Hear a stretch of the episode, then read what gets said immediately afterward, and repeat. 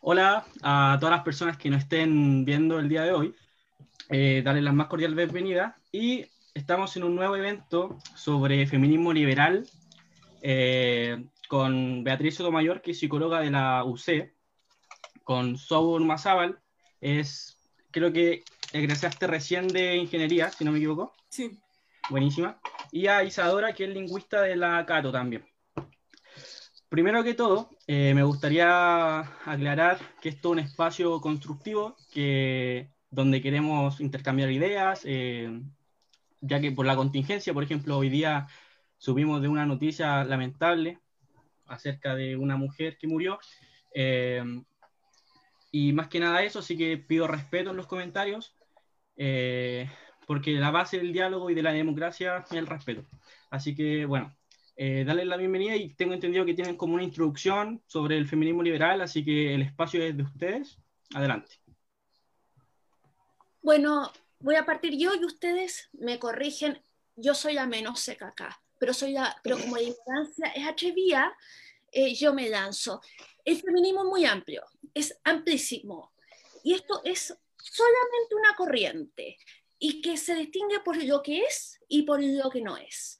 Eh, nosotros como feminismo liberal, nosotros eh, tenemos eh, la, libertad como un bien superior, la, la, diversidad es la mayor expresión de la libertad, también, y, esto, y, y, también es la libertad económica. Son todas las libertades, y eso explica que, como decía Sou recién, somos tolerantes con el capitalismo, y en lo personal el patriarcado es viene desde el Pleistoceno. No, no empezó con el, con el capitalismo, así que el capitalismo no necesita ser patriarcal para seguir existiendo, en mi opinión.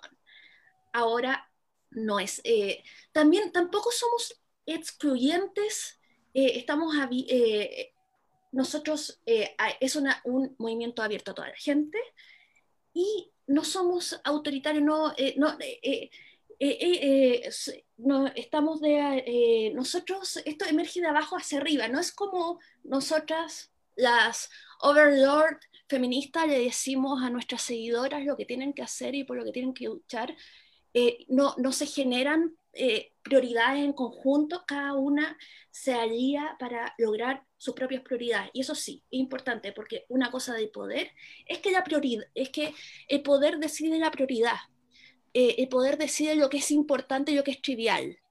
Eh, entonces, ¿no? entonces, cada individuo tiene la posibilidad de elegir lo que es importante y es trivial para ella o ella o, y organizarse o promoverlo.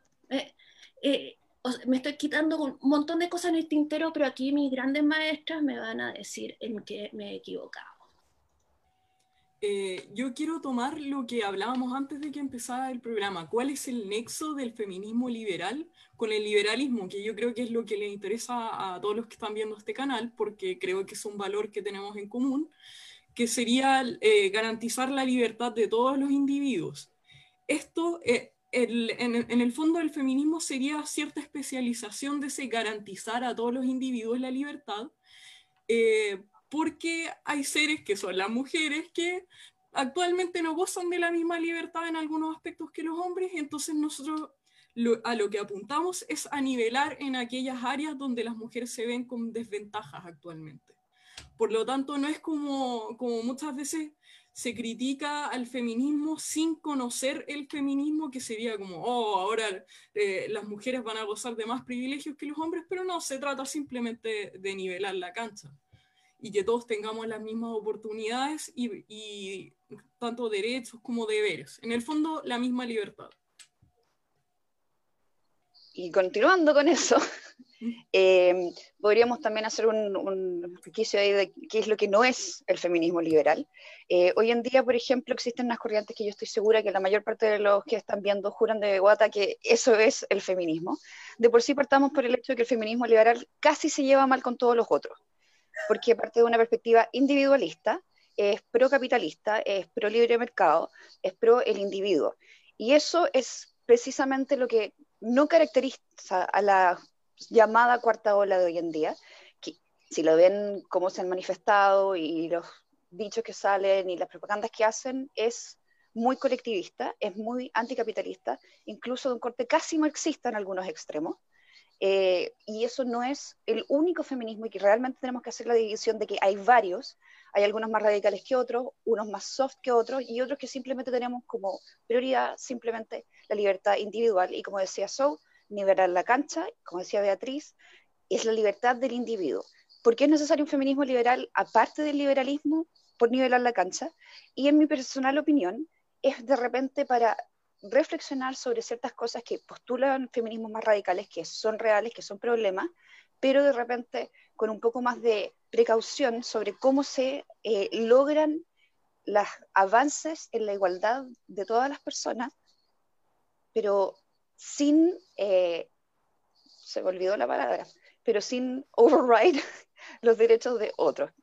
Eh, el feminismo liberal sí invita, por ejemplo, cualquier, cualquier persona, ya sea hombre, mujer o eh, no binario, a ser partícipe de esto desde su propia abolición, desde su propia voluntad, y no, como dijo Beatriz, no impone cuáles son las agendas. Simplemente toma los hechos específicos en los que en este minuto no se ha logrado la igualdad completa y los quiere resolver.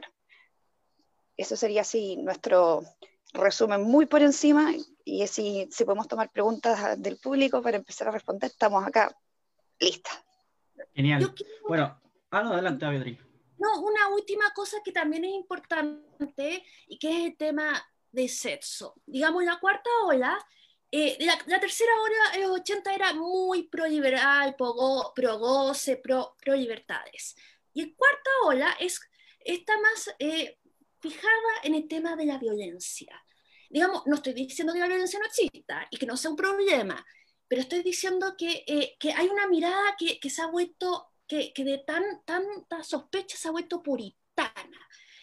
Y resulta que desde el feminismo liberal, nosotros, el punto es como, no, no es que hay que dictar cómo ser ni en la cama tampoco. Se puede ser hedonista, se puede ser ascética, se puede hacer poliamorosa, monógama, eh, asexual y solitaria y vivir debajo de una piedra, y esa es la voluntad de la persona. O sea, no es eh, lo importante para ese feminismo general es el consentimiento. Para el otro también, pero el otro está más fijado en, en, en la violencia sexual de lo que estamos nosotras. La violencia es un aspecto de la vida, pero no lo es todo. No tenemos esa misma fijación. Y somos más livianas de la sospecha. Quizás las, las chiques me digan que estoy peinando la muñeca. Eh, podríamos decir entonces que el feminismo de cuarta ola o el radical que se ve hoy en día te, te dice cómo ser mujer, cómo es adecuado ser mujer, ¿no? Bueno, claro. La que es cuita, la que, la que come carne, la que es militar, la que es paca, no es mi compañera. No, no, no, el feminismo, el feminismo nos incluye a todas. Eh, así que es incluyente. Yo acá les tengo. Y en esa misma nota, Así como súper corto, iba a decir en esa misma nota, nosotros también somos pro trabajo sexual eh, y pro defender los derechos de las trabajadoras sexuales como un trabajo digno y que debiese ser eh, practicado solamente por adultos que están consentiendo a trabajar en eso. Entonces eso nos diferencia bastante de, de otros movimientos donde el trabajo sexual se ve como una imposición patriarcal. Claro, ahí, ahora que saca el tema del patriarcado, quería preguntarles, eh, si es que vivimos en un patriarcado como tal, porque hay muchas personas que consideran que, por ejemplo, las mujeres ya consiguieron los derechos que antes no tenían y que ya no vivimos en uno. De hecho, tienen, supuestamente tienen los mismos derechos que un hombre. Entonces, dejarle ahí la pregunta. Es que yo creo que hay que definir bien lo que es el patriarcado, porque muchas veces se usa mucho como eslogan, así como que eh, para culparlo de todos los problemas, pero en el fondo no es como que haya una, un club secreto llamado patriarcado que dicta todas las reglas de cómo vamos a oprimir a las mujeres, sino que son simplemente costumbres que han quedado de otros tiempos que discriminan a las mujeres y pueden ser como abiertamente opresivos o simplemente pueden ser como eh, conductas que hacen más difícil la competencia de, por ejemplo, con un puesto de trabajo de una mujer con un hombre. ¿Cachai? Como que pueden ser explícitas y pueden estar eh, entre líneas también. Eh, por lo tanto, yo creo que hay que desmitificar esta idea que muchas veces lo usan muchas feministas, pero a la vez lo ocupan los antifeministas también para decir como no, es que se están quejando de, de algo que no existe, sino que simplemente el patriarcado vendría a ser el nombre a todo este tipo de, de comportamientos no, no, es, no, es, realmente que nosotros las feministas creamos que, que, los hombres dicen, no, sí, las feministas son una amenaza, tenemos que hacer algo para contrarrestarlas. Si esto no es un monito animado, no, no hay una guerra de sexo real. Eh, eh, eh hablar, digamos, mantiene, mantiene, una desigualdad que, que, no es natural, pero la trata de hacer natural. Y las cosas son así, siempre han sido así y resulta mm. que, que, cuando uno está metido en una cultura patriarcal no la ve porque es el aire que respiramos, pero no es natural y cuando uno viaja o cuando suceden eh, cosas muy fuertes, se vuelve evidente, cuando muy extremas, como lo, lo de Ámbar hoy. Pero eh, a mí me gustaría hablar de una cosa de la misoginia, pero no, no como definirla eh, por lo que es, sino por cómo funciona. Eh, resulta que la misoginia es, eh, es un mecanismo que, que, busca mostrar que las mujeres no somos confiables, eh, que, que, somos locas, que no somos racionales, que somos naturales, románticas, apasionadas, pero, o sea, nadie a quien tú puedas dejar solo en un balcón, ¿cachai? Y menos en la gerencia y menos tomando, tomando decisiones. Entonces, todas esas ideas que nos muestran como tontas, locas, enojadas, vengativas. Hay gente que es así, pero no somos todos. Pero cuando, eh, pero, eh, cuando nos muestran como poco confiables, claramente, bueno, o sea, les daríamos el poder, pero claramente no las podemos ni dejar solas en el balcón. Y ese es el papel de la misoginia, que da la justificación para mantener las diferencias. Eh, digamos. Claro. Entonces, como un resumen así eh, bastante amplio, el patriarcado sería un sistema jerárquico. Sería un sistema jerárquico que, impone quién está arriba y quién está abajo. Y si lo miráis desde un punto de vista un poco más interseccional, los hombres no necesariamente están arriba. No es que todos los hombres tengan poder sobre las mujeres. Esta jerarquía impone que hay ciertas personas con mayor poder que otras. Históricamente, todo lo que ha sido los sistemas de gobierno, quién ha escrito la historia, quién ha marcado los procesos políticos, quién ha hecho las leyes, históricamente han sido hombres. Eso no quiere decir que no haya mujeres que hayan influido dentro de la creación de una sociedad más igualitaria, pero de por sí el patriarcado es antiliberal, porque establece roles de género. Y cuando nosotros decimos que el patriarcado también afecta a los hombres, es real porque ha establecido históricamente de que el hombre es el que gana la plata, el que tiene que mantener la casa, y también lo afecta como individuo, porque si él decidiese no ser el, ¿cómo se llama?, el que trae el pan, sino quizás quedarse en la casa, eso está mal visto porque atenta contra la estructura eh, que se ha establecido a través de los años, donde cada uno tiene asignado roles de género. Entonces, el revertir el patriarcado no significa que los hombres dejen de tener sus propios derechos, sino que significa que cada uno como individuo, por lo menos desde el punto de vista liberal, decide cuál es el rol que quiere tener dentro de la sociedad. Ya no necesariamente tiene que ser padre o madre, ya no necesariamente tiene que ser quien trae la comida y quien no, sino que cada individuo tiene su propia voluntad de decidir en qué, de qué se trata. Entonces, como dijo Sou, el patriarcado eh, se mal utiliza pensando que es simplemente eh, una estructura que solo los hombres tienen poder. Son ciertos hombres, en su mayoría, no necesariamente todos, pero son ciertos hombres que tienen más poder sobre otros y que deciden qué es lo que corresponde en una sociedad. Y por eso es opresor en ese sentido. Me carga usar como, como palabras o lugares comunes que hoy en día han estado un poco eh, vilificados y como llevados a, a, extremos que probablemente no corresponden realmente con la, con la realidad. Yo entiendo que muchos hombres dicen que ya se lograron todas las libertades que deberíamos tener y que ya alcanzamos todos los derechos que teníamos que tener. La verdad es que no es así. Hay ciertas áreas donde todavía se puede nivelar más la cancha y eso es una visión también un poco muy occidentalista, porque estamos considerando solamente a las mujeres de Occidente, países avanzados, países liberales en su manera de gobernarse. Eh, si nos miramos a países asiáticos o del Medio Oriente o incluso de África, vemos que estas estructuras no están subvertidas, existen.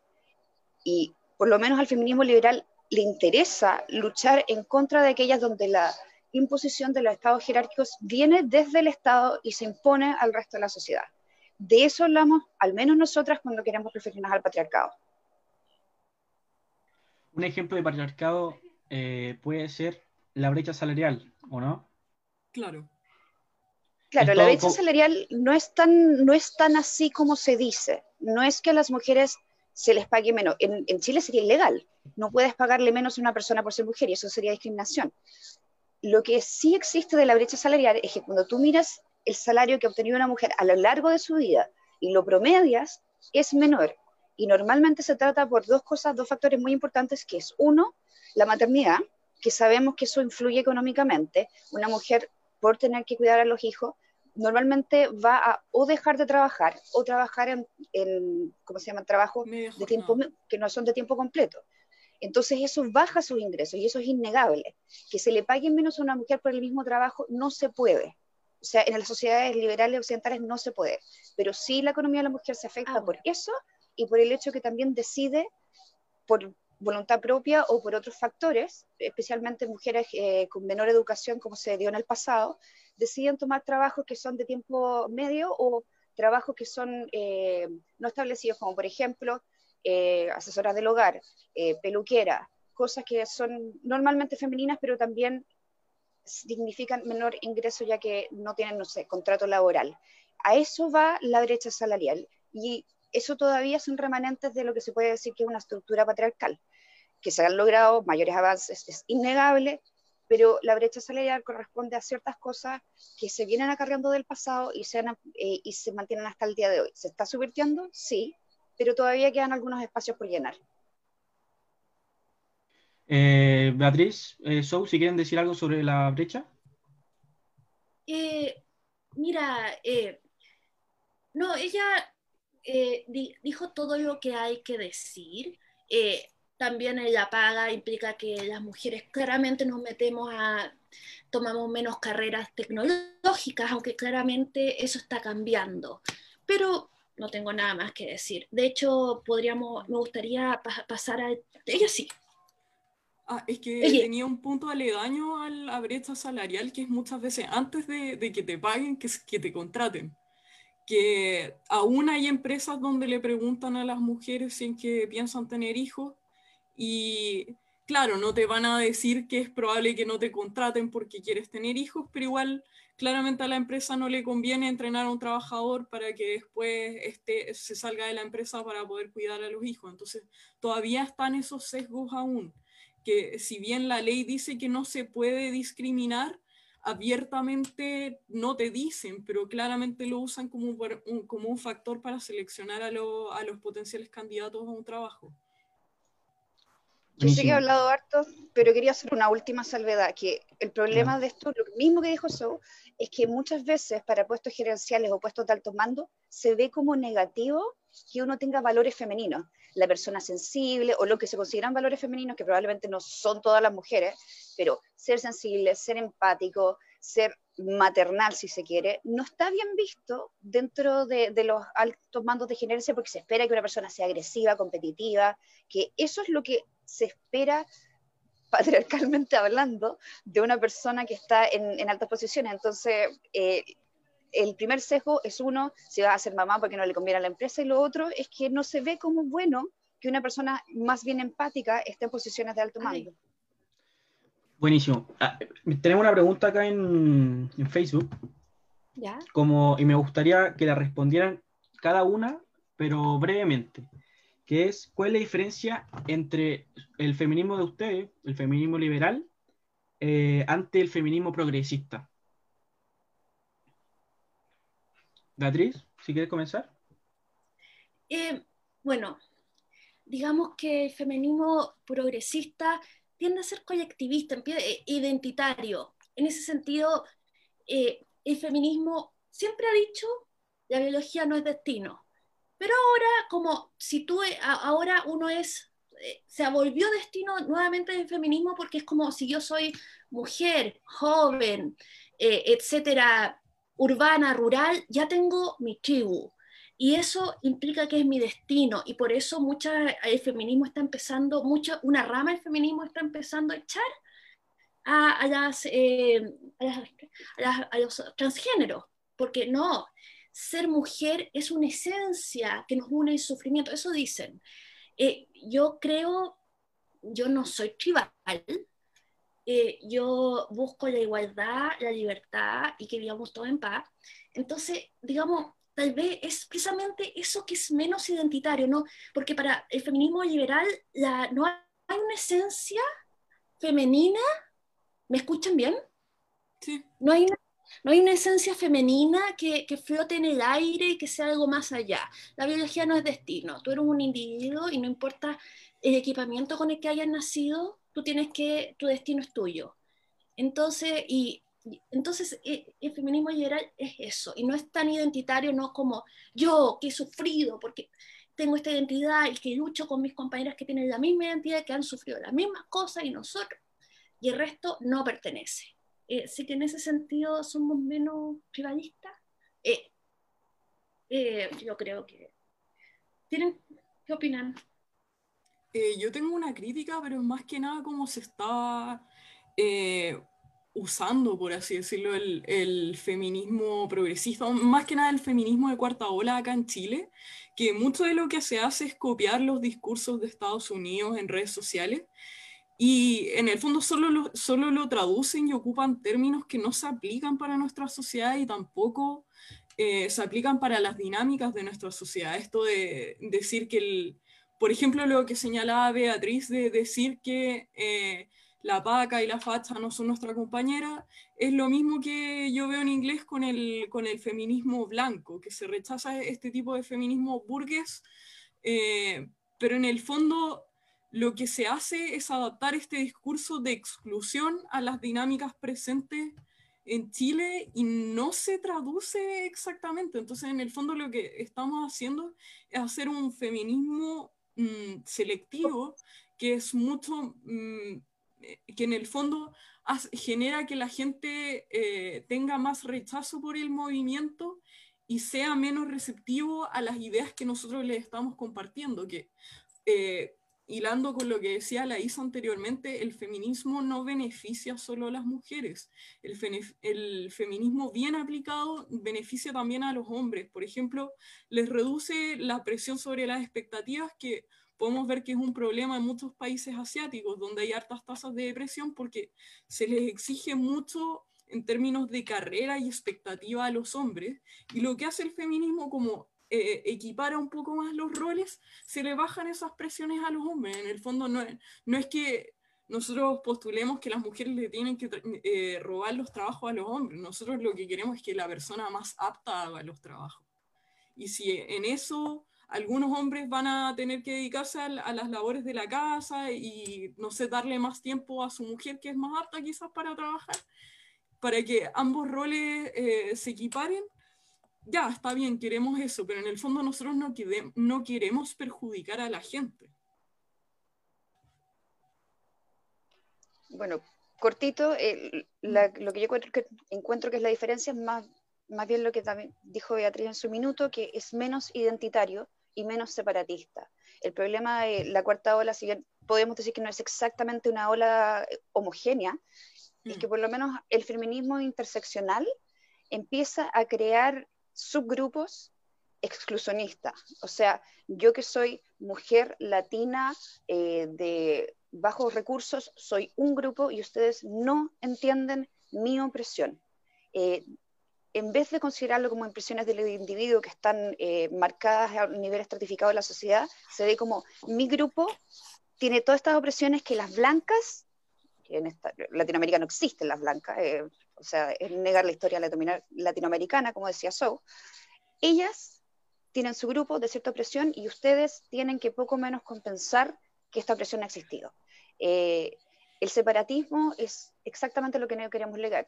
Queremos que se nivele la cancha para todos, queremos igualdad de oportunidades, no, igual, no es, ¿cómo se llama? igualdad absoluta, porque sabemos que eso no, no es factible. Eh, y había este separatismo, me molesta mucho en el sentido que también se ha empezado a volver puritano y ha retomado un poco de, de ciertas cosas del feminismo radical segunda ola, que es muy paternalista que como que dice qué es lo que tiene que ser una mujer. Si tú miras como cosas como lo que decía de Beauvoir, que la mujer había que sacarla de la casa porque no sabe que eso es lo malo para ella, no es lo correcto tampoco decirle a una mujer qué es lo que tiene que hacer y dejar de hacer. Y también se ha, se ha puesto de nuevo un énfasis en la biología, que era exactamente lo que queríamos subvertir. El ecofeminismo está diciendo, no sé, que la mujer está conectada con la tierra, que nosotros somos una con la Pachamama. De nuevo estás volviendo a hacer la división biológica hombre-mujer, estás eh, deshaciendo todo lo que habíamos logrado y este separatismo simplemente significa que se van a convertir en pequeñas olas que no van a lograr un, eh, bien común a largo plazo. Genial. Aterrizando el tema más a, lo contingente, a lo, acá en Chile, tengo entendido que Beatriz e Isadora militan en Evópoli, ¿cierto? Ya, genial. Quería preguntarle si en Evópoli, eh, también preguntarles con esta pregunta si es que el feminismo liberal es un poco elitista, un poco de que la élite o, por ejemplo, ustedes que estuvieron en la Cato son consideradas élite. Entonces, preguntarles sobre si el feminismo liberal es elitista y si en Evópoli están viendo que el feminismo liberal se apoya o, o eso, más que nada. Em, si con elitista entendemos que, bueno, todos los feminismos explican mucho leer, o sea, eh, mucho pensar, mucho discutir, hablar inglés funciona porque muchas de las publicaciones están en inglés y entenderlas y no copy-paste y traducirlas por Google Translate y usarlas como eslóganes. Eh, es una filosofía, digamos, es más que el eslogan. Entonces, eh, realmente, si entendemos que es un tema muy intelectual, lo es, pero es un tema para todos. Y, y, y digamos que los feminismos interseccionales que buscan llegar desde las personas más subordinadas, eh, igual tienen una carga intelectual tremenda. El feminismo es para todos, porque para todos es pensar y querer, eh, y querer espacios distintos. Digamos, todos somos inteligentes. El tema es que requiere trabajo. En Evópoli, no voy, eh, en Evópoli yo he, visto que no, no he chocado eh, yo hago mis programas con, con mis compañeras, eh, mis compañeros, y resulta que nos, nos, ven harto, nos apoyan harto, no me he encontrado con problemas. Eh, pero probablemente Isadora nos cuente más. Sí, porque justo tenemos un no sé si un sorpresa o secreto a esta altura ya debería saberse, pero hay una especie de cosa que está pasando en Hemópolis que igual es interesante. Eh, quería partir por el hecho de que sí se acusa al feminismo liberal de ser de élite, sí, y lo es, o sea, no podemos negar que no lo es, pero también en la mente de la gente y en el ideario colectivo existe esta idea de la dicotomía de el pobre es de izquierda, el rico es de derecha. Entonces ya se asocia por default que la liberal es cuica y probablemente sí lo sea, no, no, hay, no podemos negarlo, sí, probablemente este tipo de pensamiento más de derecha o, más de centro quizás, normalmente lo tiene gente que es más procapitalista y esto tiende a acontecerse con gente que es más bien de clase alta. Eh, ¿Es algo malo? No lo sé, porque realmente todos los otros movimientos históricamente han sido llevados por élites intelectuales, ya sean de izquierda o de derecha. O sea, el feminismo radical de segunda ola eran mujeres universitarias, no estamos, estamos hablando de gente con acceso a la educación. Eh, entonces no podemos decir que en el pasado ideologías y filosofías no han sido llevadas por las élites. yo no lo veo como algo negativo, lo veo como algo que pasa. Generalmente todas estas ideas se, se permean desde la academia y no desde, eh, ¿cómo podríamos decirlo?, de la junta de vecinos de un barrio rural, ¿cachai? No, eh, es parte de lo que es y no lo encuentro negativo. Si que se quiere escuchar más a sectores que no son parte de las élites, esa es la idea, pero no encuentro que sea una crítica válida, por lo menos en mi pensamiento. Y ahora con respecto a Bópoli, una cosa cortita, no es como que quiera hacer campaña en vivo, perdonen si hago esto, pero nosotros en, en este momento tenemos un grupo de siete mujeres que estamos postulando a la lista nacional hicimos una lista de solo mujeres, que sí puede sonar un poco radical, pero no lo es. Simplemente queremos estar, empezar a poner en carpeta ciertos temas sobre el liberalismo, que estamos pensando que se está perdiendo un poco en Evópoli, que se está, eh, hay una transición un poquito más hacia la derecha de lo que nos gustaría.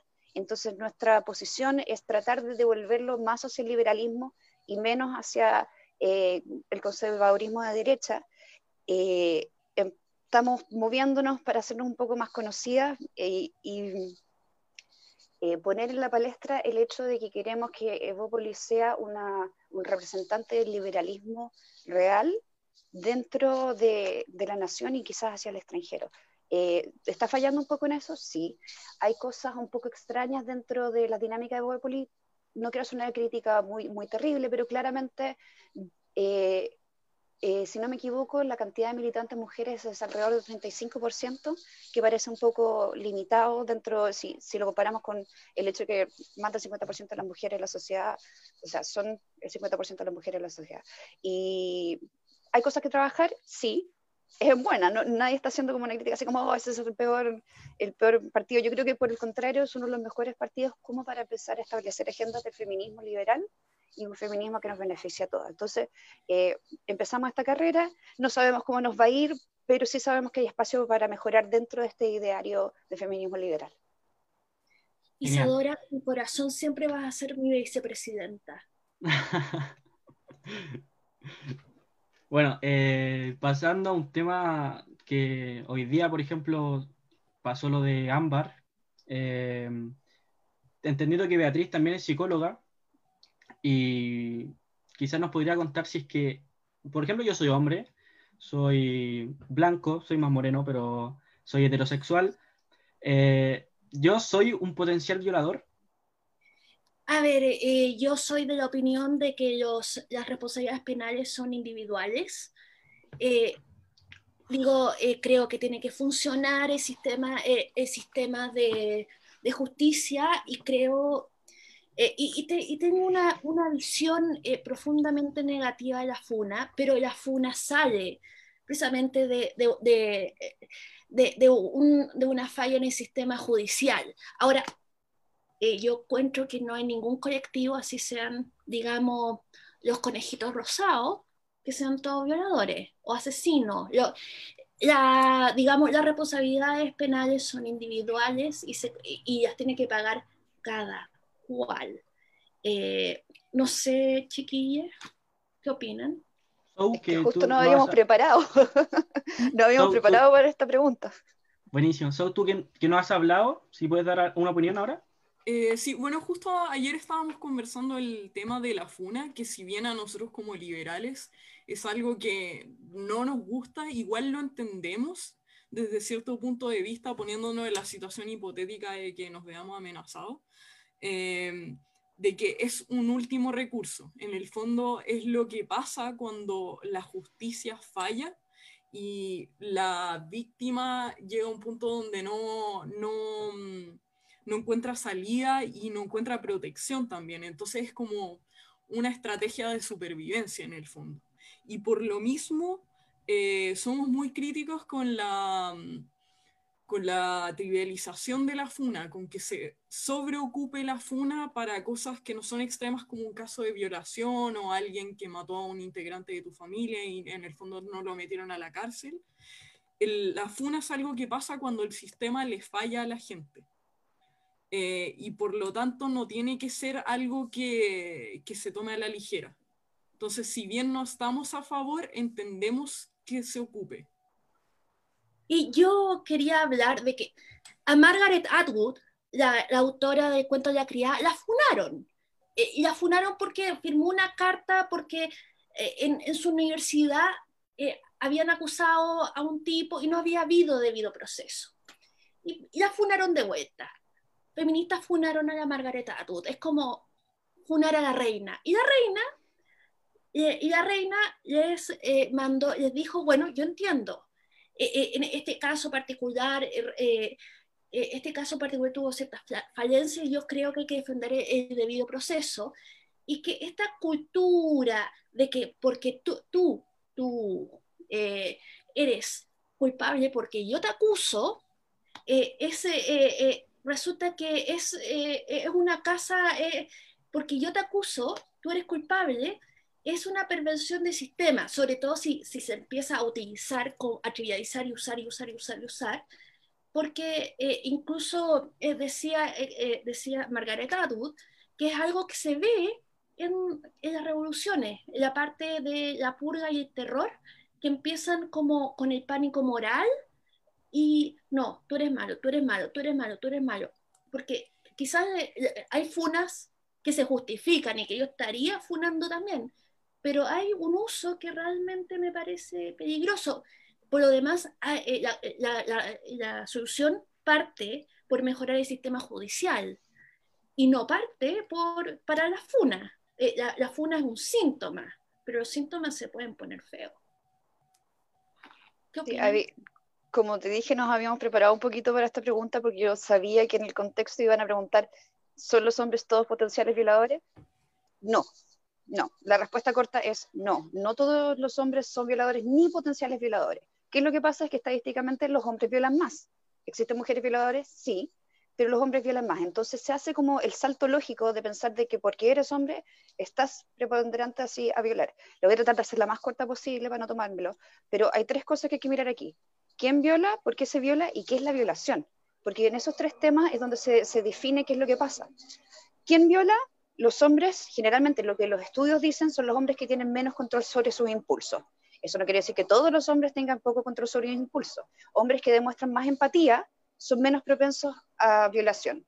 Si tú, no sé, te gusta ver porno un poco más extremo, pero es una persona profundamente empática, tú no vas a violar a nadie.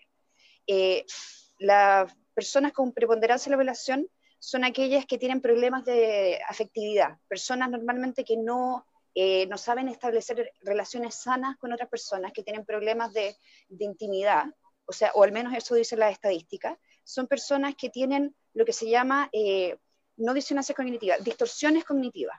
Lo principal, una de las principales razones por las cuales se viola es porque se cree que la mujer es una cosa que está tan distante del hombre, que es tan difícil de entender, que muchas personas creen que cuando la mujer dice no, es sí.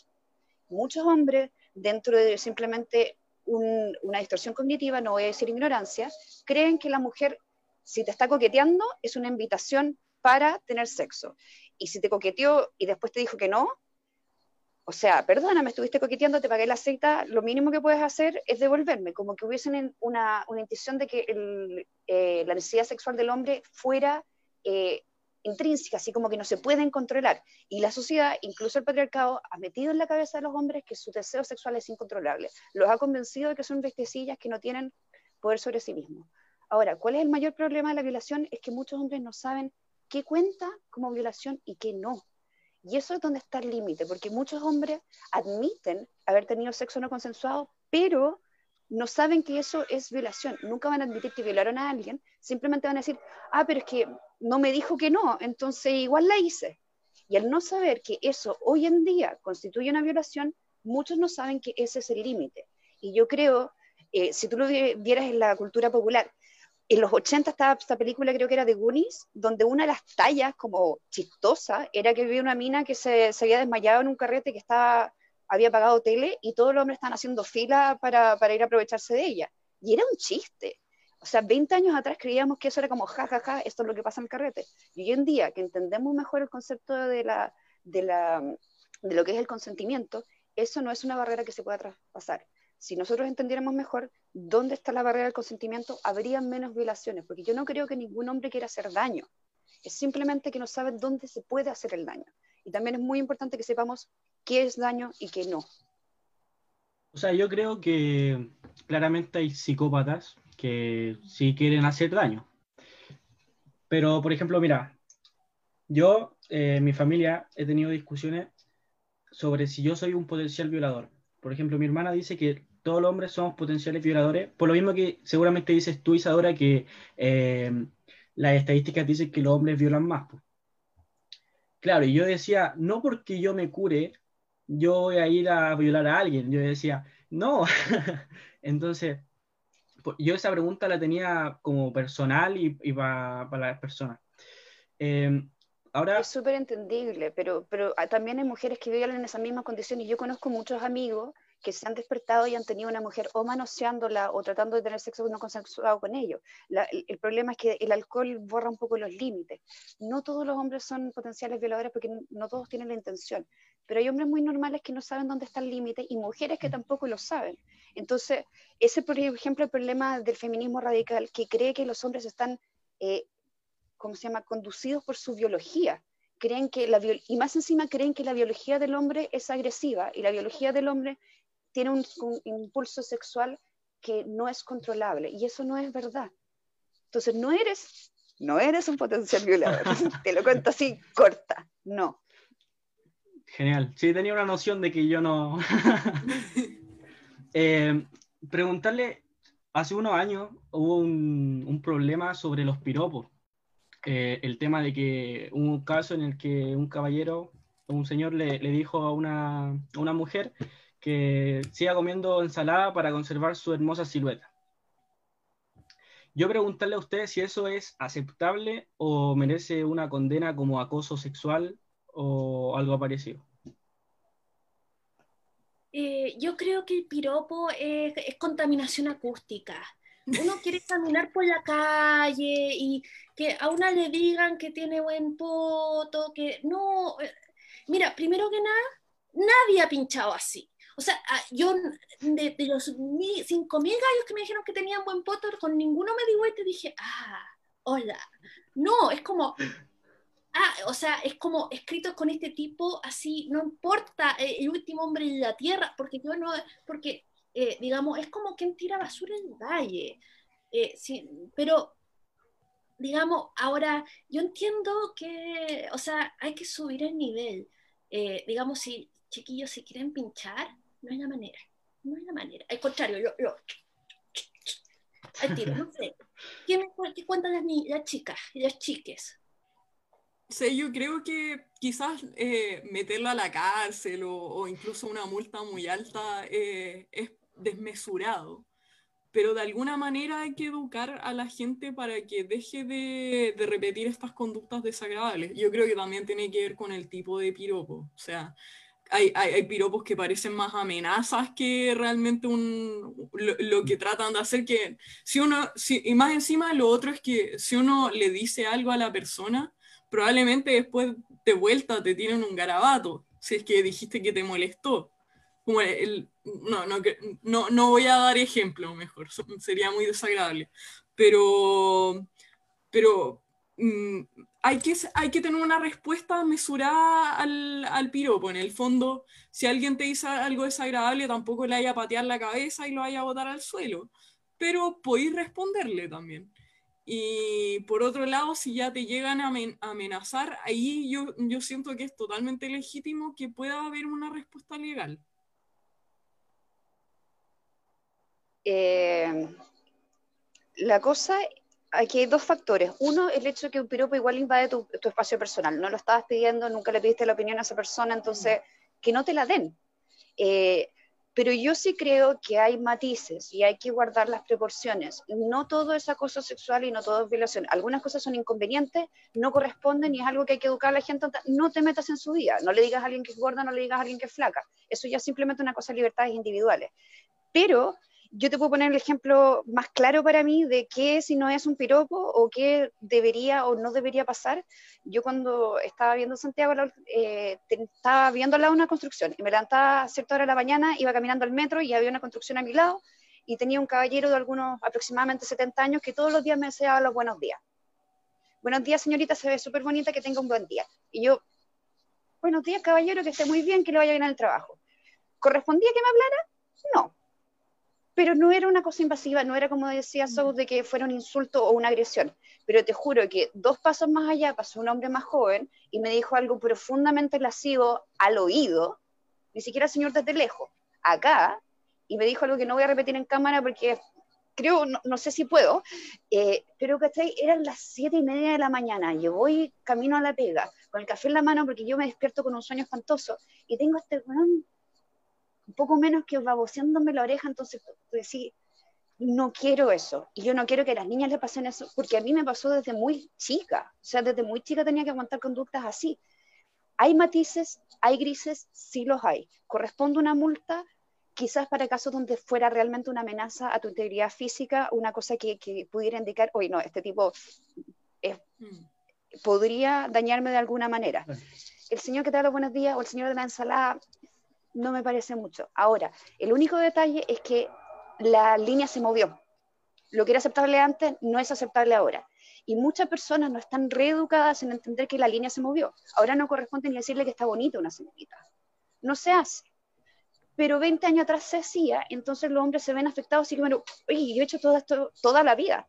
Bueno, hay que reeducar y decir, pucha, ahora eso ya no se hace, deje de hacerlo y no multar, pero sí tratar de alguna manera concientizar y educar.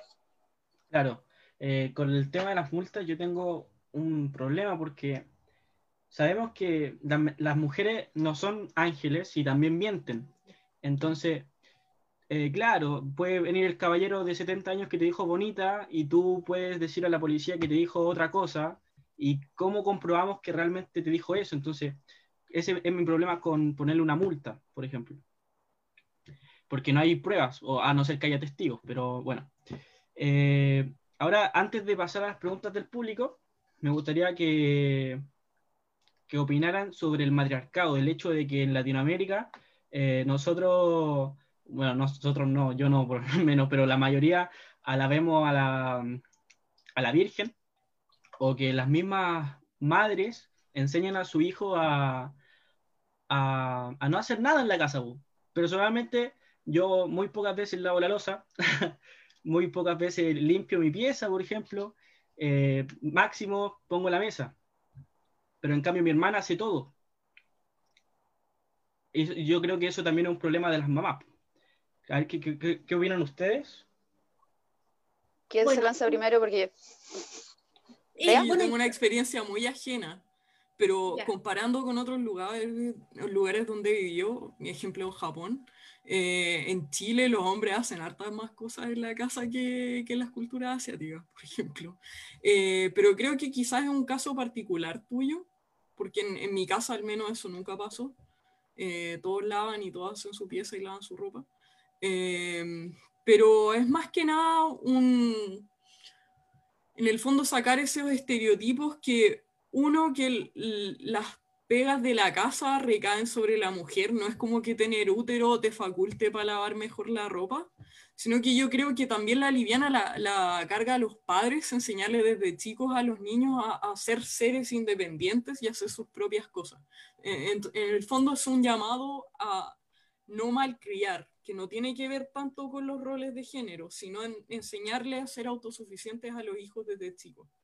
Y otro factor que influye, eh, particularmente en Chile, yo creo que es las casas que tienen nana que muchas veces los papás tuvieron que salir a trabajar para mantener a la familia y dejaron a los hijos con la nana y en el fondo la nana es una, una persona para, a la que tú le pagas para que cuide a los hijos y además limpie la casa. Entonces, en, como hace su trabajo, los hijos se acostumbran a no tener que cargar con esas responsabilidades que son responsabilidades que todo adulto va a tener. Entonces, en el fondo, tú les pones una especie de hándicap para que no puedan eh, no subsistir, pero para que no sean responsables con las tareas que van a tener una vez que sean independientes. Beatriz. Eh, la Virgen María, pero también estoy pensando en muchos otros ideales domésticos, digamos, de, de otras religiones. Digamos, es un ideal, primero que nada, eh, es madre y es virgen, o sea, eh, es un ideal conservador inalcanzable de entrega, de sacrificio, que en teoría las mujeres tenemos que, o quienes hayamos nacido con equipamiento, tenemos que aspirar a ser. Ahora nunca se llega a ser, pero eh, implica, eh, o sea, implica ser, soy tu esclava, Señor, es subordinación, y la verdad, eh, yo tengo profundos problemas con muchas de las religiones porque te, enseñan a hacer alfombra y a obedecer y tratan de vendértelo como algo divino, como que en el cielo te lo van a pagar y en realidad es como alfombra. Alfombra, alfombra, alfombra, te convierten en alfombra. Eh, digamos, resulta que ahí, eh, digamos, quizá tu hermana tiene pésima, y, pésima impresión de los hombres, porque piensa que son todos violadores y eh, realmente cuando ella está lavando, planchando o pasando la escoba y tú estás jugando al play, te resiente.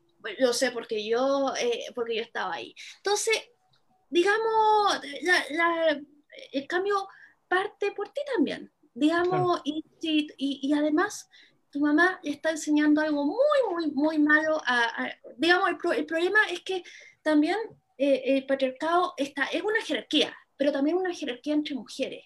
Entonces, eh, hay, o sea, entonces a medida que unas mujeres sirven a otras y están por debajo de otras. Y la idea del feminismo es que seamos todos iguales, porque el patriarcado jerárquico y nos pone a cada uno y la familia es un espacio de poder. Y digamos, no es mala, pero todos podemos vivir mejor y podemos hacer las cosas bien. Y yo creo, y, y, yo creo que, que, está al alcance de todos. No sé, ¿qué quiere tú? ¿Qué opinas, Isadora? Hola de nuevo. Eh, ya, tú tienes toda la razón. Eh, Latinoamérica es un matriarcado, pero es un matriarcado machista. El, el, el, ideario latinoamericano se dividió en la dicotomía que se llama puta virgen. Entonces, dentro de la cultura latinoamericana se hace la diferencia, por ejemplo, entre la Virgen de, Guadalupe y la Malinche. Son los dos como polos extremos de las eh, posiciones que puede tener la mujer dentro de la sociedad. Sí, se venera la Virgen, se venera la Madre, o sea, si tú lo ves, eh, si hay algo que, no sé, el tipo que se acaba de ir, eh, acaba de aparecer en la tele, un saludo para mi mami, no, mi mami lo mejor, yo aquí mi mami la llevo, porque efectivamente la mamá ha sido que lo ha criado, que le ha demostrado la mayor cantidad de cariño, entonces la idolatrización de la madre existe. El problema es que la madre también viene acarreando todo este ideario de la dicotomía puta virgen, donde ella tiene que ser una persona buena, dedicada, abocada y sumisa, y una persona de valores intachables, porque si no, cae en la categoría de la puta. Perdonen que use estas palabras tan fuertes, pero así es como esa es la definición de la dicotomía. Eh, entonces ella aspira todo el rato a no caer en, la, en ser la chabacana, eh, la de la vida fácil, y al mantener esos idearios, también cría a sus hijas como las que mantienen esta tradición. Tú tienes que ser buena niña, tienes que ser una señorita, bien vestida, bien portada, no incitar a los hombres, tienes que no sé si mantenerte en la casa, pero tienes que hacer las cosas de la casa, porque eso es lo que hace una buena mujer. Entonces está el concepto de la mujer buena y pía.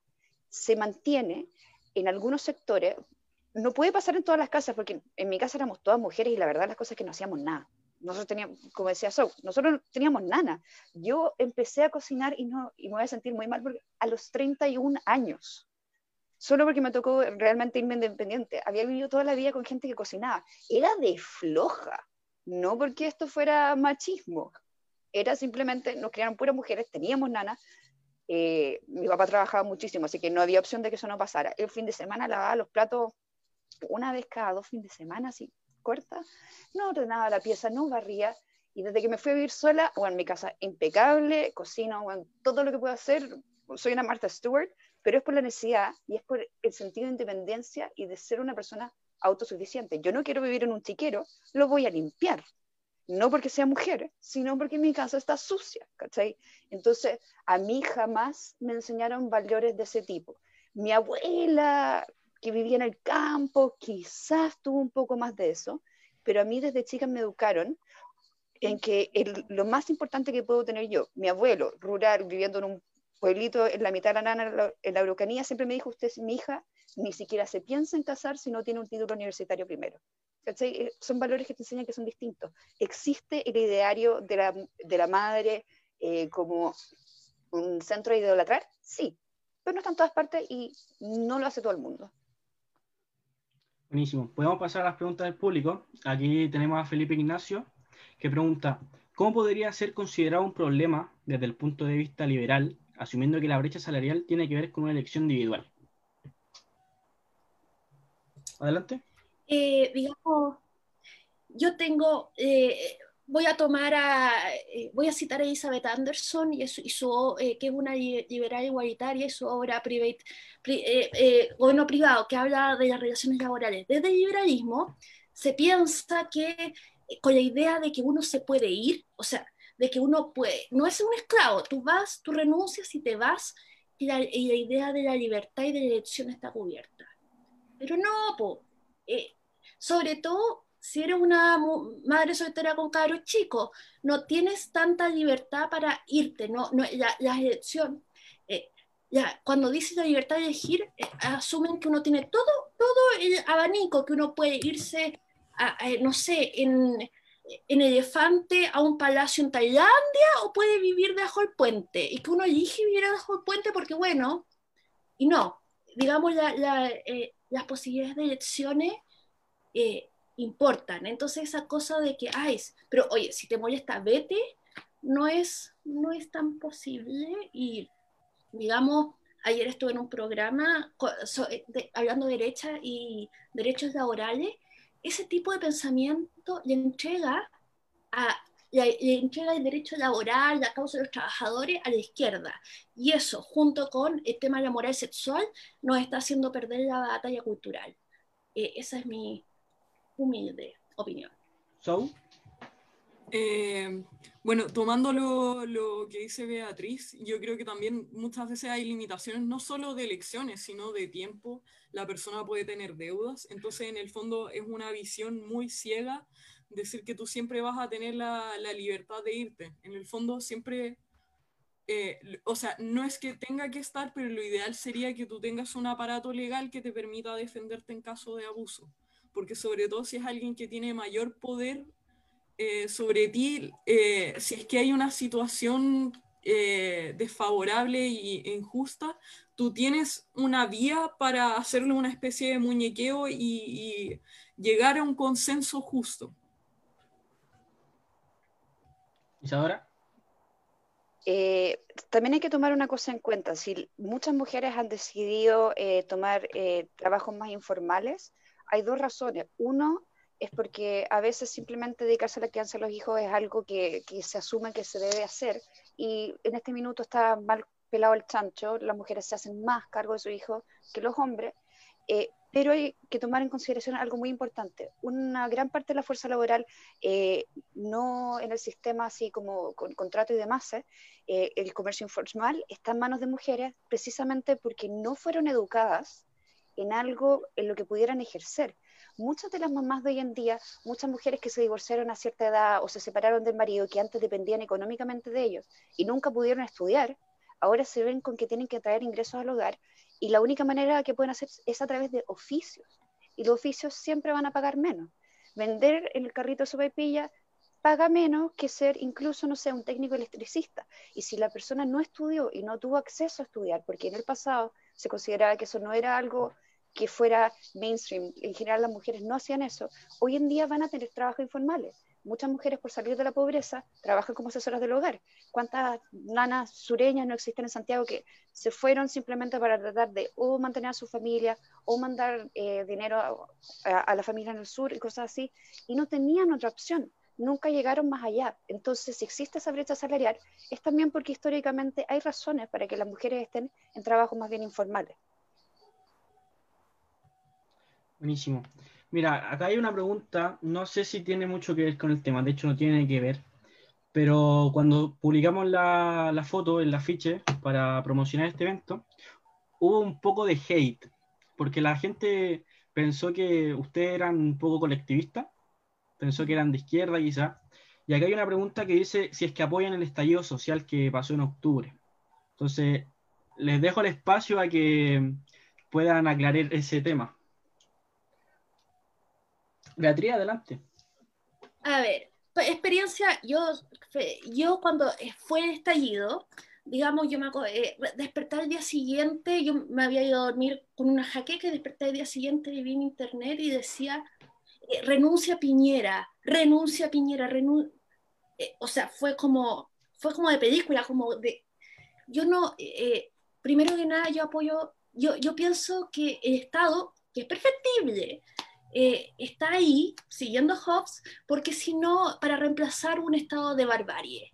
Eh, yo creo que el Estado hay que mejorarlo. Yo soy feminista liberal, eso quiere decir que yo creo en la democracia liberal, creo en las instituciones y creo que el cambio viene por ahí.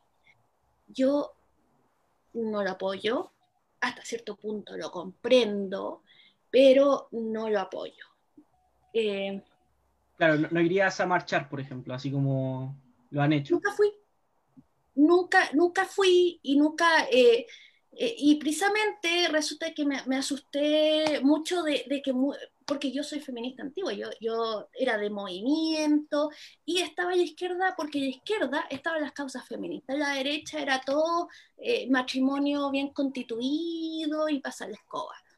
Entonces, ahora, no sé, claro, era, era todo lo que ofrecía la mujer. Usted puede, ah, puede emprender, ah, buena, puedo casarme, tener todos los hijos que Dios mande, pasa la escoba y además puedo trabajar. Gracias, gracias. Entonces, resulta que, que yo acá con Evópoli y pasando allá centro derecha descubrí espacios donde uno puede tener todas las libertades, defender todas las libertades, las libertades morales, sexuales, sociales y la libertad económica. Entonces, eh, yo cuando, eh, entonces todo esto de la cuarta ola, que, que, tiene una lógica profundamente colectivista, yo le tengo miedo al colectivismo, porque bueno, yo viví en una sociedad colectivista en Filipinas, trabajando en el feminismo organizado internacional, y, les juro que, el colectivismo da mucho miedo, porque es profundamente jerárquico y autoritario más allá de lo que se imaginan. Entonces, cuando yo vi esto, me asusté. Y bueno, y empecé, digamos, y, me, me, me, activé políticamente de inmediato. Yo estoy en contra, pero yo entiendo, porque, digamos, yo, entiendo porque... Eh, no vivimos en un sistema perfecto. El y todas esas cosas. ¿So? Eh, yo estoy a favor, no a favor de las, de las demandas, pero a favor de que la gente se manifieste, siempre que sea de forma pacífica, porque si no siento que es pasar a llevar todo el aparato democrático que hemos construido desde que lo mismo de la gente de izquierda alega desde la dictadura. En el fondo la idea no es imponer una nueva dictadura populista, sino que podamos dialogar y llegar a consensos. Eh, por lo mismo siento que eh, la clase política debería ser un poco más empática y escuchar las demandas de la gente, pero al mismo tiempo la gente no puede esperar que estos cambios, que son a nivel estructural de, todo nuestro aparato gubernamental, sean de un día para otro. Tiene que haber cooperación de ambos lados eh, para llegar a acuerdos y, paulatinamente ir instaurando medidas que permitan mejorar la calidad de vida de los chilenos. Por lo tanto, condeno eh, eventos como la quema de los metros. A mí me tocó estar en la universidad a las nueve y media de la noche ese día y no poder irme para mi casa. Eh, así que fue un poco traumático por ese lado. Pero, pero al, al mismo tiempo siento que este tipo de eventos violentos eh, son una especie de fisura para todo lo que hemos estado construyendo en términos democráticos todos, este, todos estos años. Y por lo mismo, mm, no me gustaría que se transforme en un tipo de, de manera de hacerle muñequeo al gobierno cada vez que la, la, gente se ponga de acuerdo, que también, si bien gran parte de la población quería las medidas que se pedían en el 18 de octubre, no es toda la población. Y a mí me gustaría que toda la población pudiera expresar lo que ellos quieren, porque en el fondo nosotros queremos que el gobierno trabaje para todos, no solo para, que los, que, no solo para los que griten más fuerte. Entonces, mi llamado en el fondo es eh, a la clase política ser más eh, empática con el resto de la gente que no tiene la misma suerte de bienes materiales que ellos, pero al mismo tiempo a la gente ser un poco más paciente con lo que se les puede ir dando, porque tampoco Chile es un país rico. Quizás ahora tiene un poco la fachada de un país rico, pero no lo es. Entonces no podemos estar permitiendo que en, o sea, no podemos esperar que en tres meses nos convirtamos en Finlandia tampoco. Tiene que haber cooperación de, de ambos lados para mejorar paulatinamente el país. Eh, Isadora.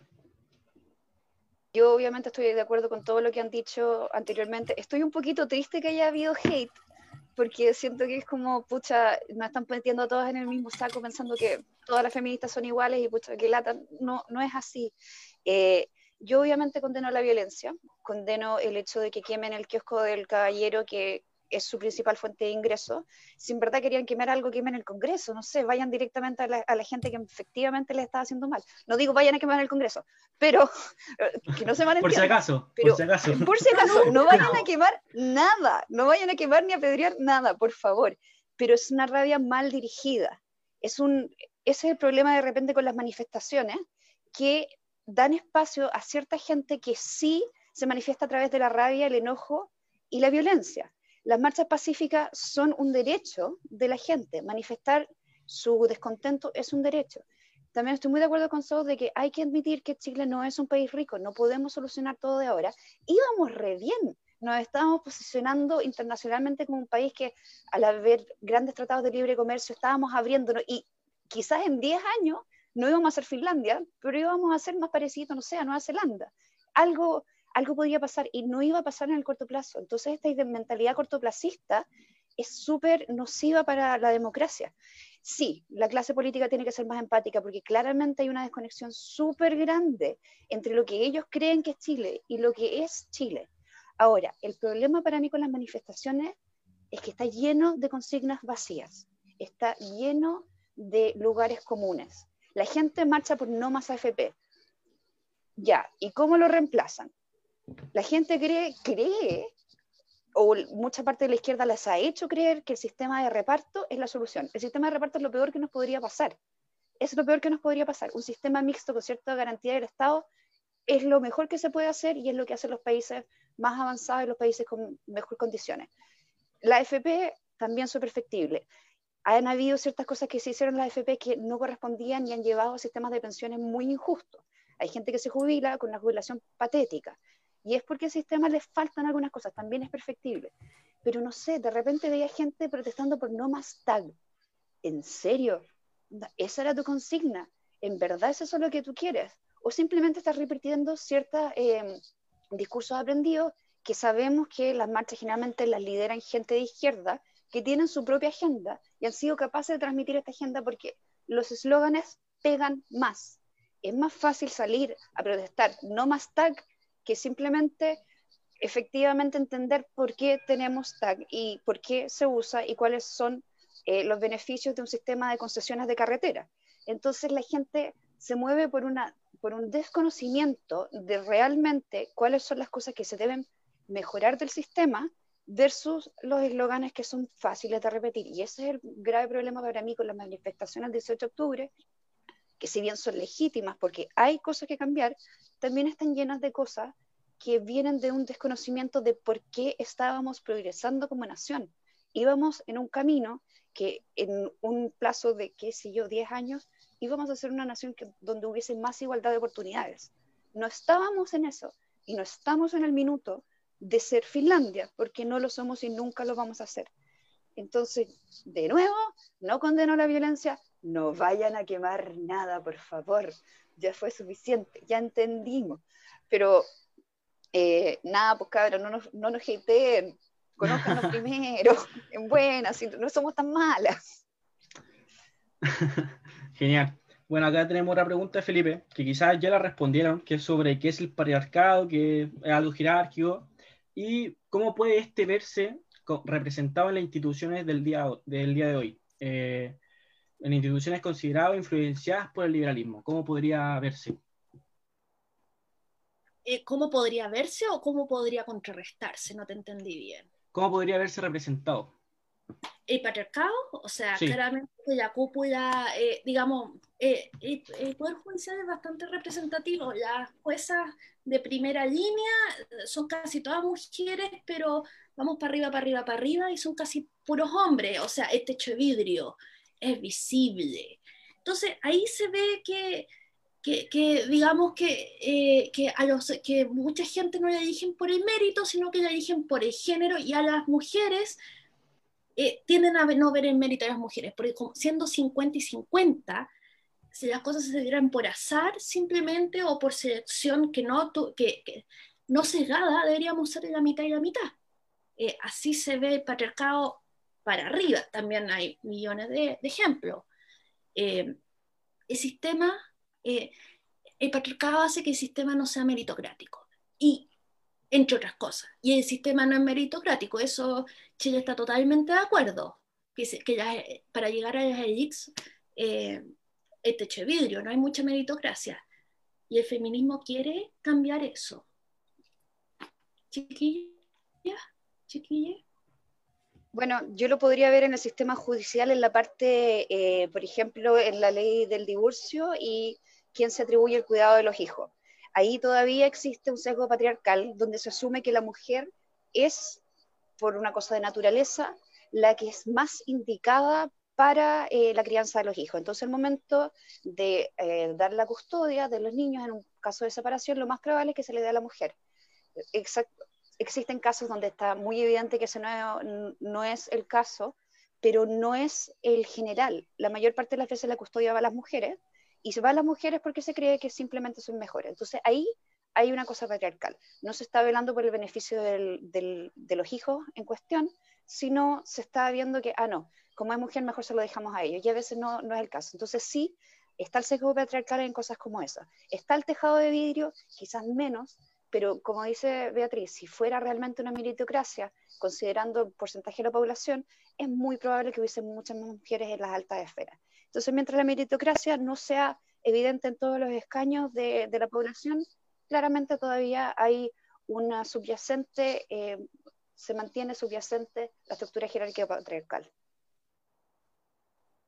¿Eso? Eh, más que hablar de una estructura, yo recordaría que todavía hay pequeños apéndices históricos que quedan de actitudes machistas, por ejemplo, pedirle un certificado de soltería a una mujer cuando quiere transferir una propiedad. O ah, más como experiencia personal, en mi colegio había un taller de robótica y curiosamente llamaron a conformar el taller a puros hombres y yo quería participar porque me encantan los robots. Entonces, eh, no me dejaron participar porque claramente, y la excusa que me dieron era que era por promedio en matemáticas. Tenía el mejor promedio en matemáticas en mi curso y mi mamá alegó y en el fondo ahí, a ella sí le dijeron que era porque creían que los hombres iban a ser más afines con temas ligados a la electrónica y los robots. Eh, entonces, en el fondo, se acusa que las mujeres no están naturalmente inclinadas a participar en actividades que no son estereotípicamente de mujeres, pero también hay muchos sesgos que vienen, de selección que vienen desde arriba. Si bien no es una prohibición total, es un, es un eh, hacer una presuposición de que por ser mujer te va a gustar algo y por ser hombre te va a gustar más otra cosa. Entonces, en el fondo, eh, lo que nosotros queremos decir es que no venga desde arriba como una orden elegir por ti, sino darte las opciones y que tú puedas elegir, que para mí es una consecuencia del liberalismo. Genial. Acá Francisco eh, pregunta, no sé si las justifican, pero ¿qué piensan de las cuotas de género? Eh, quienes se oponen a las cuotas de género parten de, parten de la falsa premisa de que el sistema es meritocrático. Entonces, ¿cómo? Eh, porque que están los mejores ahí, y estoy usando el los, eh, que están los mejores ahí, y que resulta el sistema de cuotas iría a desarmar esta meritocracia, metiendo gente porque, bueno, porque es mujer, indígena, etcétera, etcétera. Es falsa la premisa, porque como dije antes, y esto es un acuerdo así transversal en Chile, pregunta de estallido no más chiquillo, eh, digamos, las élites en Chile no son meritocráticas.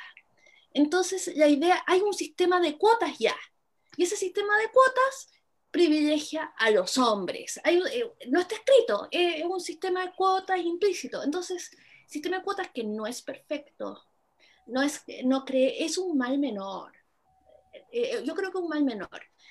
viene a corregir otro sistema de cuotas, pero el sistema de cuotas ya está, y está a favor de los que, y, está a favor de ciertos hombres, o sea, chiquillos, está a favor de, los hombres blancos que fueron, bien blancos, que fueron a ciertos colegios, a ciertas universidades con ciertos apellidos. Así que eh, eso también, las mujeres ahí no entran.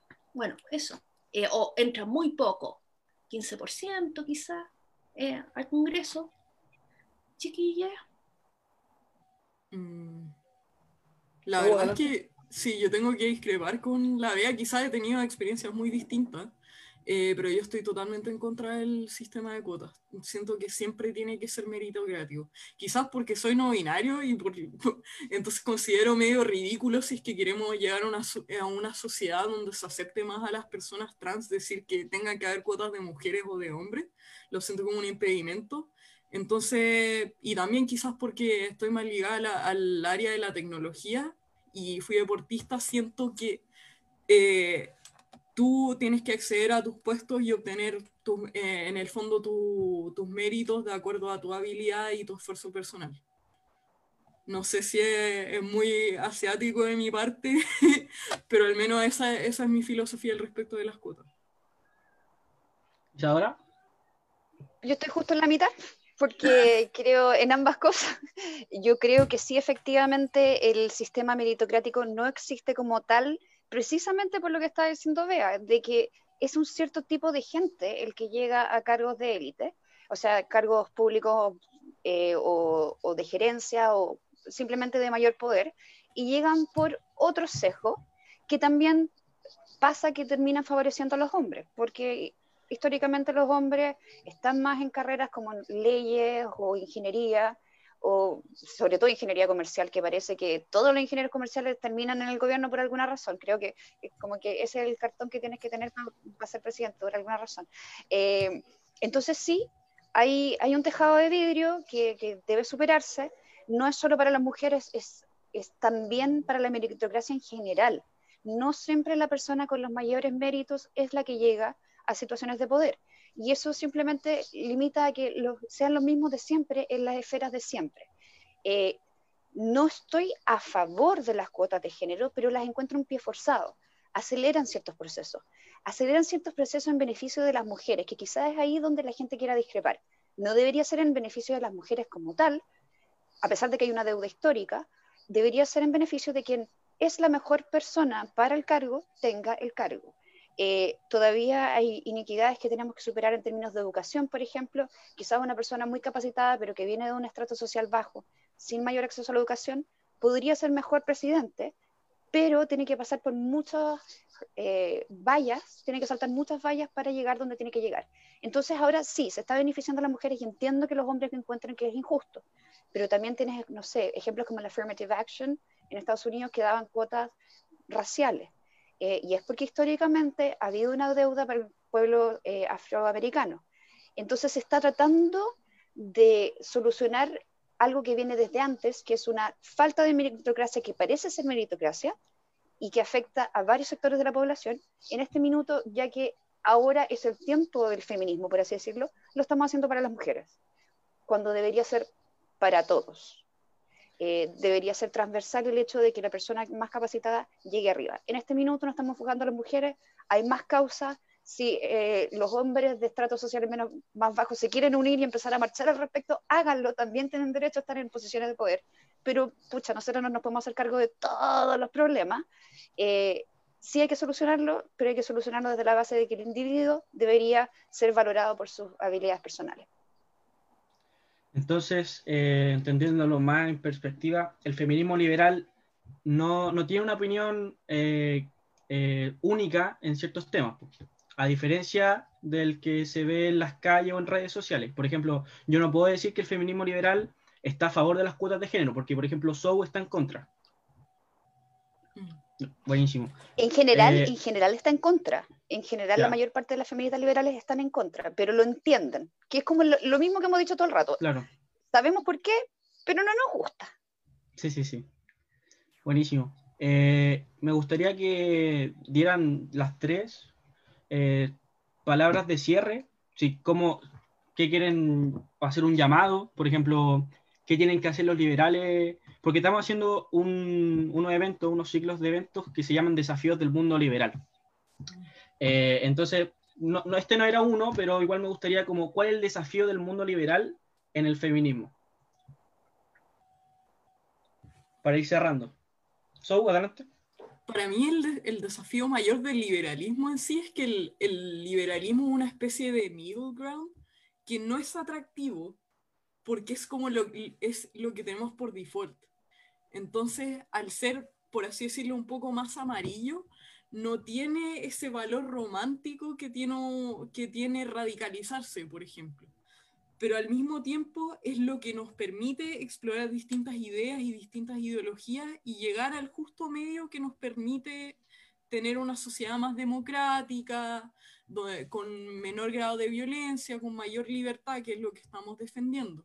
Entonces, al mismo tiempo, el liberalismo tiene que cuidarse de no, de no irse corriendo hacia los lados, como que continuamente tiene que chequearse de que no se esté transformando en otra cosa.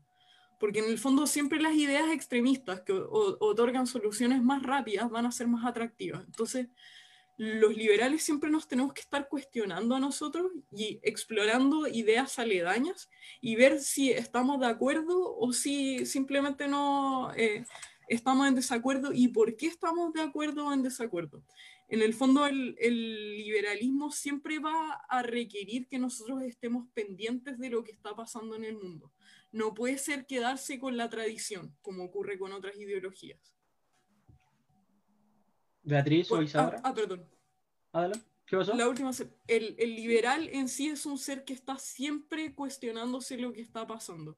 Y por lo mismo mi llamado a los liberales sean cultos, siempre eh, no, no, no, caigan en cancelar a la gente por mucho que no le guste su ideología y nutranse de todas las ideas distintas que pueden estar a su lado. En el fondo, educarse nunca va a ser perjudicial para ustedes. Beatriz. Yo, ¿sabes qué? Tomaría el tema de las libertades sexuales, porque el liberalismo, el liberalismo tradicionalmente salió con el conservadurismo para hacer el, peso al socialismo. Esto pasó en el 1900. Y eso implica que para que justo medio es la libertad económica. Entonces las otras libertades como, bueno, pero ¿para qué nos vamos a poner fregados? No.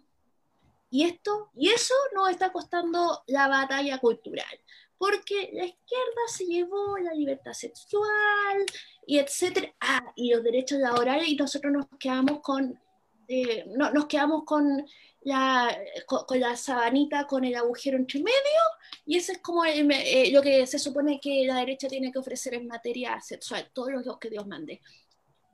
Chicos, el liberalismo es libertad en total, no solo ciertas libertades libertad total. Yo reivindicaría las la libertades sexuales. De hecho, el liberalismo tiene mucho que aportar específicamente porque la cuarta, la cuarta ola es neoconservadora y, eh, y se está poniendo puritana. Entonces podemos nosotros tomarnos, el, tomarnos ahí la bandera de la libertad a full. Esa es una, una oportunidad, es un desafío que el liberalismo tiene que puede tomar. Bueno, el, tal cual decían ustedes, o sea, yo estoy totalmente de acuerdo porque primero que todo el, liberalismo no es sexy, no, no se vende, no, no, tiene propaganda, no tiene eslóganes, no tiene nada así como, eh, pareciera que quiere mantener un status quo, no es necesariamente así, pero quiere mantener ciertas tendencias de nuestra sociedad democrática que nos llevan a mayor libertad eh, personal y libertad en la sociedad. Eh, estoy de acuerdo de que uno de los riesgos que corremos es el neopuritanismo eh, de parte de la izquierda y de la derecha. Por favor, mantengámonos al centro, quizá un poquito más tirado para acá, un poquito más tirado para allá, pero por favor al centro. Paremos de pololear con el conservadurismo, que es algo que me preocupa de sobremanera. Estamos incluyendo dentro de una línea que no es conservadora a gente conservadora solo para hacerle el peso a la izquierda. Y en eso vamos a perder mucho de lo que nos identifica como liberales. Eh, mantener así la idea de que eh, con mis hijos no, eh, la familia nuclear es el núcleo de la sociedad, todas esas cosas no podemos tomarlas como consignas del liberalismo porque son antiliberales. No nos dejemos engañar por los extremos, no nos aliemos con gente porque nos da soluciones a corto plazo, mantengámonos liberales, mantengamos nuestra identidad y mantengámonos en el mismo curso que ha llegado a que la humanidad se desarrolle como se ha desarrollado. Y la libertad individual y la libertad económica van de la mano, no son separadas. No, dejen, no se dejen seducir por los conservadores de ni uno ni el otro lado. Buenísimo. Mira, a mí me interesa mucho el tema y acá yo, yo veo una pregunta, así que no quiero terminar todavía. ¿Cuál es su opinión sobre el porte de armas como forma de votar a las mujeres como medio de defensa? Uf, temazo. Eh, el porte de armas responsable, por supuesto. No puede ser el porte de armas como el que ocurre en Estados Unidos, donde no se chequea mm. a la gente por problemas existentes, no se chequea si la gente ha tenido, eh, ¿cómo se llama?, eh, priors, o sea, que tenga un registro criminal. si se quiere tener porte de armas, tiene que ser con entrenamiento en el uso de las armas, entrenamiento en cómo mantenerlas seguras y que no sean un problema dentro del hogar y cuándo y no cuándo o sea, cuándo no utilizar las armas. Yo personalmente no tendría una pistola, bajo ningún punto de vista les tengo pánico, pero yo no puedo irrumpir las libertades personales de aquellas personas que necesitan de algún medio para defenderse en caso de ataque. Entiendo que em, es el principio de no agresión lo que deberíamos mirar. Si alguien te agrede, tú tienes el derecho a defenderte. Y si tienes una tenencia responsable de armas, puedes defenderte a través de ella, pero no puede ser llegar y comprar. Ahí está bien, yo, tengo, le creo un poco a los libertarios, pero también hay que mantenernos dentro del liberalismo. La responsabilidad y la educación son la base de cualquier sociedad que quiera avanzar. Entonces, si quieres armas, tenéis que pasar por un montón de procesos para asegurarte de que esa arma está en manos de una persona que sepa manejarla. Beatriz Oso. Eh, yo estoy súper cegada porque yo no soy capaz de achuntarle a alguien ni con una boya de nieve. Entonces, ni, ni siquiera en, en, una pelada de almohada. Entonces, yo siento que, que, que, que eh, bueno, pero eh, que, que, yo no sería capaz de usar bien un arma. A mí lo que me da miedo es que, es que si yo me enojo, me enfurezco, me vuelvo loca, me baja una cosa psicótica, en este instante lo que yo puedo hacer es gritar o tirar el pelo, pero con un arma. Y yo lo pienso en mí, pero también lo pienso en cualquiera, eh, la posibilidad de, que se te vaya de las manos un momento de locura eh, es mucho más grande. Eh, no sé, a mí de verdad lo que dice es que no, no, es, no es prohibirlos, porque no es prohibirlos, prohibirlos, pero sí regularlos así a full. So, eh, yo quiero rescatar algo de lo que decías tú, que era preguntando específicamente por las armas, así como para nivelar la diferencia de fuerza entre un hombre y una mujer, que tú lo mencionabas como un elemento de autodefensa. El problema es que nosotros tenemos que legislar para, todos y no podemos decir las mujeres tienen todo el permiso para comprar armas y los hombres tienen que pasar por todos estos procesos. Entonces, en el fondo, a mí me encantan las armas, yo por mí le sacaría filo a toda mi espada, mi, mi amigo sabe que me encantan las artes marciales y todo, todo ese rollo, tendría mis pistolas también, por favor que no me encarcelen por esto. Estéticamente me encantan y me encantaría poder tener filo a mi espada sin tener que inscribirla, pero esto aplicado al resto de toda la población tendría efectos sumamente nocivos porque no toda la gente está apta mentalmente para tener un arma. También pueden haber niños chicos en la casa que saquen la pistola y empiecen a disparar como juguete. Entonces el potencial riesgo es muy grande. Y si bien yo no condeno que la gente tenga armas, porque entiendo por qué las quieren tener, eh, eh, encuentro que la, la, solución a esto es lo que comentaba la Isa, poner el mayor número de trabas, cosa de que tú tengas que tener un eh, certificado, un estado mental estable y además que sea un cacho tener un arma para desincentivar, desincentivar a la gente a comprarlas. Buenísimo. Agradecerles por haber aceptado la invitación. Eh, nos pasaba un poco el tiempo, pero bueno, estuvo interesante. Eh, bueno, eso. Eh, ¿Pueden despedirse? Muchas gracias. Muchas gracias por la invitación. Muchas gracias. Agradecemos Cuando mucho el espacio. Perdón por hablar tanto. Amante.